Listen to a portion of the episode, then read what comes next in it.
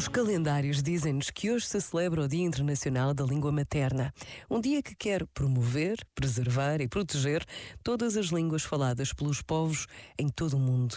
As datas servem para nos recordar de algo e nunca será demais referir a importância de sabermos falar e escrever na nossa língua. Aprender a ler e a escrever, aprender a conhecer a nossa literatura, a conhecer os nossos escritores, os nossos poetas, é decisivo na construção da nossa identidade identidade.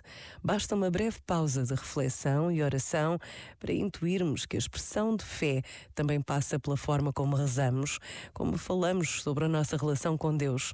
Pensa nisto e boa noite. Este momento está disponível em podcast no site e na app.